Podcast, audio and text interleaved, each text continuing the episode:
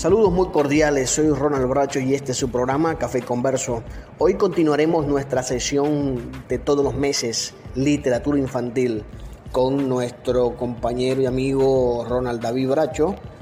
Él compartirá con nosotros su experiencia y su reflexión sobre un texto que ha escogido para conversar con cada uno de nosotros. Así que hoy tendremos este especial programa destinado a la literatura infantil.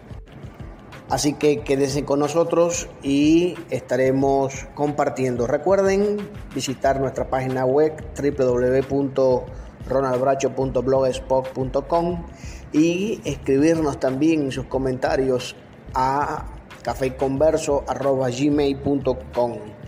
Allí podemos estar eh, conversando y usted dar sus sugerencias sobre si desean que discutamos algún tema en particular, ustedes sugiéranos por nuestro correo electrónico cafeconverso.gmail.com y bueno, estaremos por allí conversando.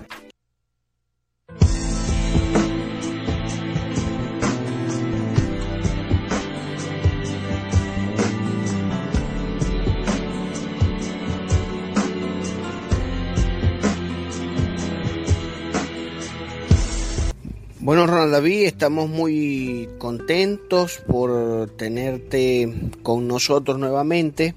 Es parte de este equipo, nuestra sección de este, literatura infantil que tendremos mes a mes y que ya esta representa nuestra segunda edición.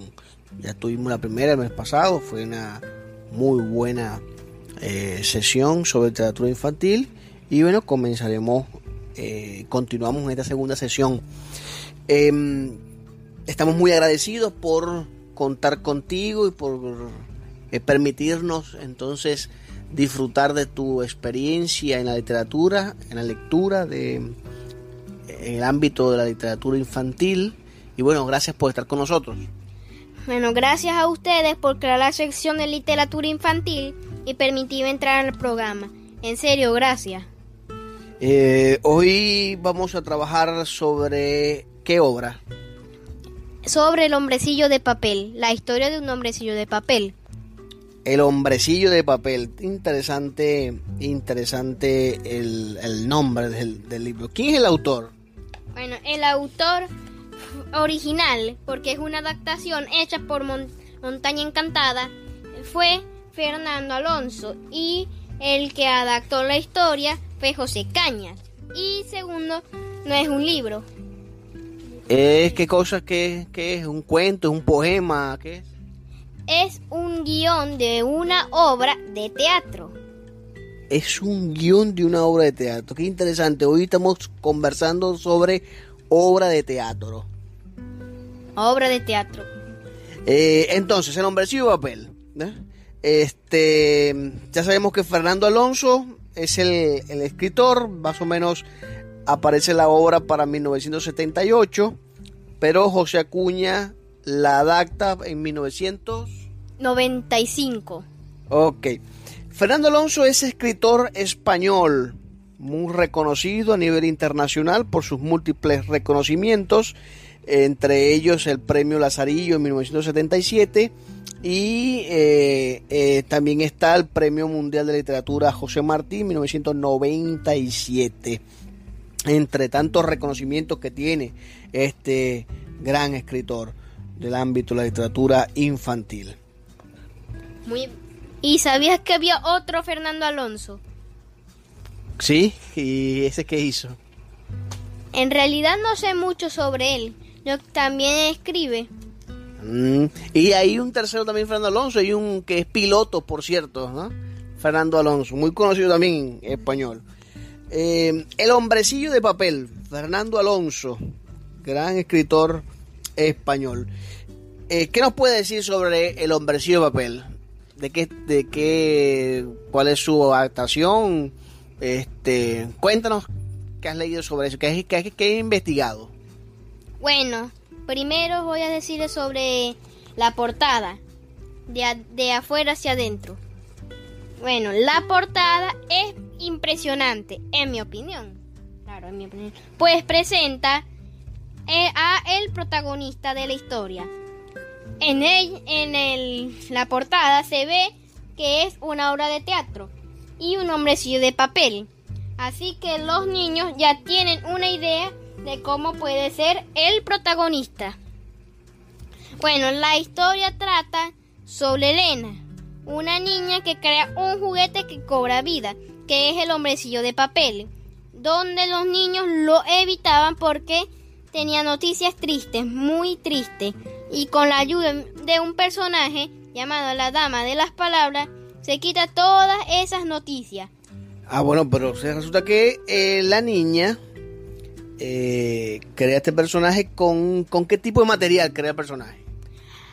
Bueno, con hojas de periódico. Con hojas de periódico, ¿no? Y parece que como que agarró la parte de, de, de sucesos o toda el área de malas noticias del periódico, ¿no? Mm, fue una mala elección. sin duda, sin duda. Entonces, eh, la niña hace, se encuentra aburrida y crea, forma el personaje, el muñeco. Ahora, ¿cómo fue el cambio? ¿Cómo, cómo ocurrió? Pues parece la historia de Pinocho, ¿no? Eh, ¿Cómo fue la transformación de ser un muñeco a ser ya ahora una persona? Bueno, lo primero que podría destacar es que el hombrecillo de papel nunca fue una persona, siempre terminó siendo un hombrecillo de papel. Y segundo, el texto no dice qué pasó y cómo se transformó, solamente mostró el clima. Estaba todo en la perspectiva de Elena. Ajá. Y me decías más o menos que el, este, cuál era el clima que existía en ese momento. Era como nublado y que salían muchos truenos. Ok, entonces bueno, luego que ella crea el personaje, el, el, muñeco, el hombrecillo, van al parque a jugar. ¿Y con quién se encuentran allí? Con, con bastantes personas.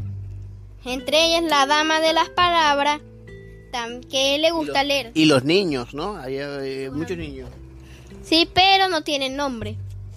En la obra no aparecen, no aparecen con nombre. Muy bien. Ahora, ¿estos niños aceptaron a este hombre sin papel? Sí, a muchos les gustó. Solamente a un niño no le, no le pareció tan bueno. Pero cuando les contó las noticias, ellos empezaron a evitarlo. Porque se sentían bastante deprimidos por las noticias. Todo lo que él decía representaban noticias eh, negativas, cosas tristes, cosas dolorosas, todo lo que el hombrecillo hablaba era todas las palabras que él había o, estaba, o estaban escritas en él. Entonces, ¿qué es lo que hizo que el, el hombrecillo de papel perdiera todas sus palabras? Bueno, en realidad, en realidad el hombrecillo de papel no perdió las palabras, sino el habla completa, ya que él no tiene las palabras que las palabras que está escrita en el periódico no son no solamente se restringe a eso, puede hablar todo el vocabulario que tiene una persona. Y al final la dama de las palabras lo lavó en la fuente, que le quitó todas las palabras y se quedó mudo. Luego no podía expresarse porque estaba en blanco. Ajá. Y entonces, eh, ¿qué ocurrió luego? Bueno, la dama de las palabras ideó algo para recuperarle el habla, que al final era que el hombrecillo de papel eh, amanezca en el parque en el primer en la primera mañana de primavera. Ah, perfecto. Entonces, teniendo que hacer algunas, algunas cosas, él podía recuperar. Luego también hace referencia el cuento, la obra, perdón, de teatro, que eh, la dama comienza también a contarle un cuento. Le cuenta un cuento de cosas bonitas, positivas, y él comienza nuevamente a recuperar también las palabras de esa manera. Ella leyéndole un cuento a él. ¿Qué te ha parecido el, la obra, a tu parecer? Es muy buena. Al final hasta diría que podría ser mejor que la anterior. Y eso que es una, un simple guion de obra de teatro uno que puedes hacer con material de provecho. Así es muy bueno su tema y su enseñanza. Y este, ¿te parece entonces que ha sido una obra excelente, verdad? Excelente, absolutamente. ¿La recomiendas? Sí, la recomiendo para gente, no solamente niños, gente que, que quiere hacer obras de teatro o simplemente quiere, quiere tener el don de la lectura. Ah, muy bien, muy bien. Adentrarse en la literatura infantil. Perfecto. Bueno, recomendadas, recomendadas. Todos los que nos escuchan, estamos eh, recibiendo las recomendaciones de Ronald David para que podamos nosotros adentrarnos en el mundo de la literatura infantil a través de El hombrecillo de papel de Fernando Alonso y con las adaptaciones hechas de José Cuñas. Em, ¿Cuál es la, perdón, José Cañas? ¿Cuál es eh, el mensaje que tiene la, la obra? sobre aceptación y tolerancia, porque los niños aprendieron a tolerar al hombrecillo de papel como es y a no juzgarlo por sus noticias tristes, su naturaleza. Por lo que eso, en un enclave, nos enseña a no juzgar a la gente y tener tolerancia hacia ellos. a no juzgar y a tener tolerancia. Qué buena enseñanza, ¿no? Porque lo primero que, ha- que hacemos es juzgar, señalar, ¿no? Eh, y señalamos lo que consideramos que es diferente. Me imagino que todos lo señalaban porque era un hombrecillo de papel, ni si- no era un muñeco normal, ni era tampoco un ser humano, ¿no? Bueno, en realidad nunca ha sido señalado. Bueno, no por los niños, ya que ahí la doña Obdulia y doña Genoveva pensaron que, es, que eso quizás no era real. Hombre, si yo lo estaban juzgando y creían que era publicidad. Creían que eran publicidad.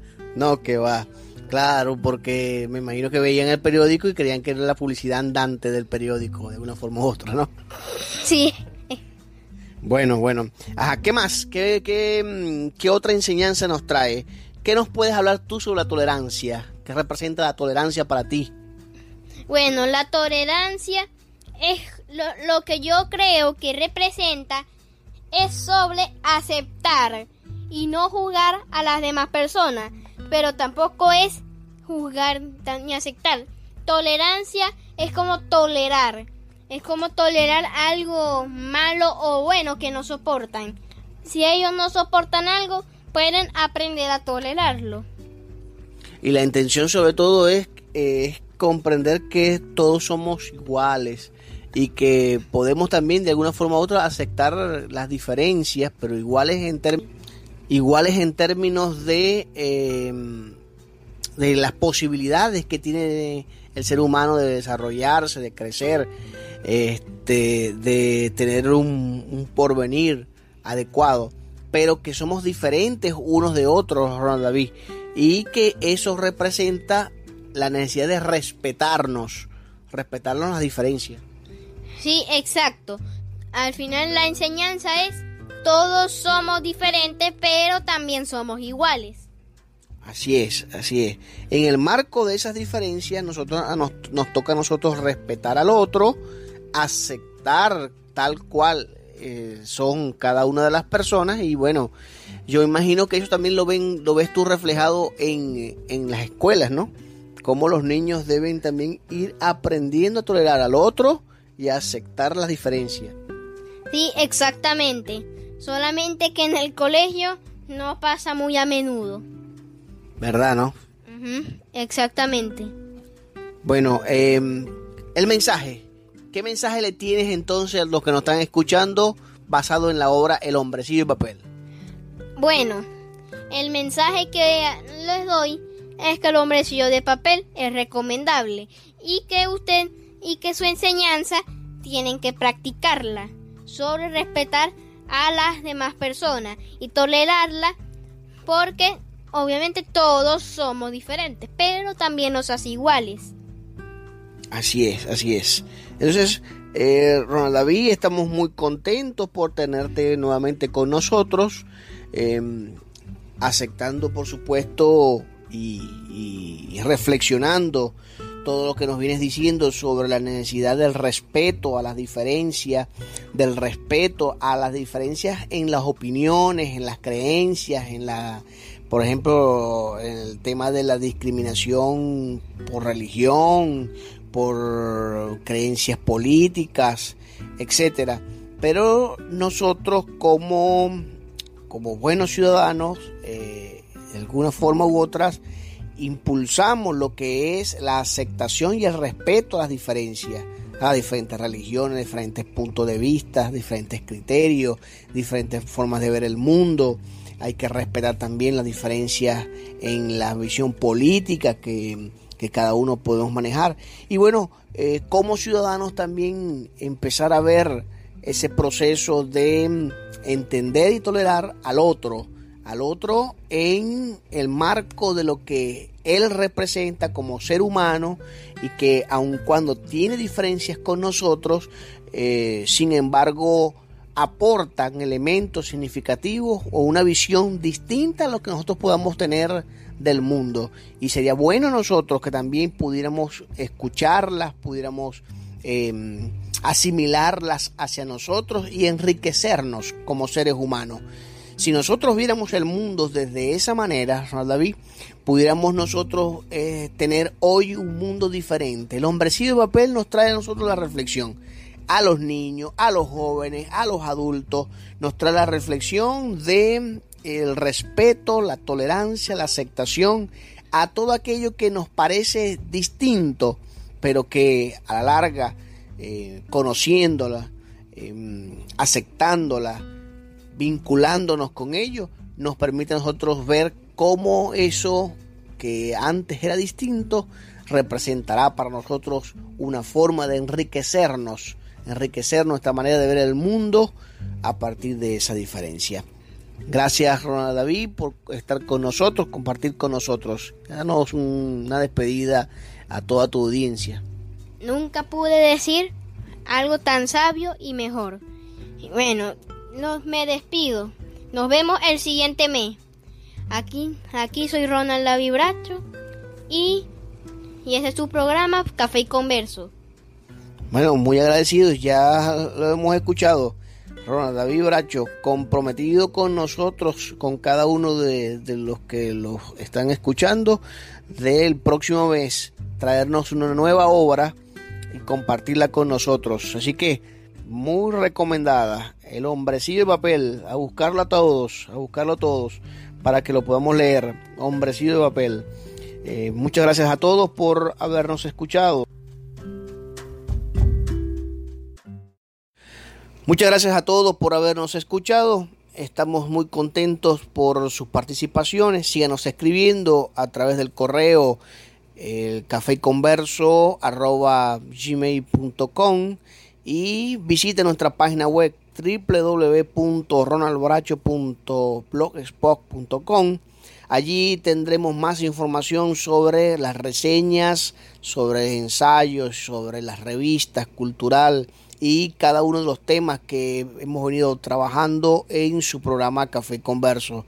Así que se despide de ustedes Ronald Bracho y este ha sido su programa Café Converso para ti.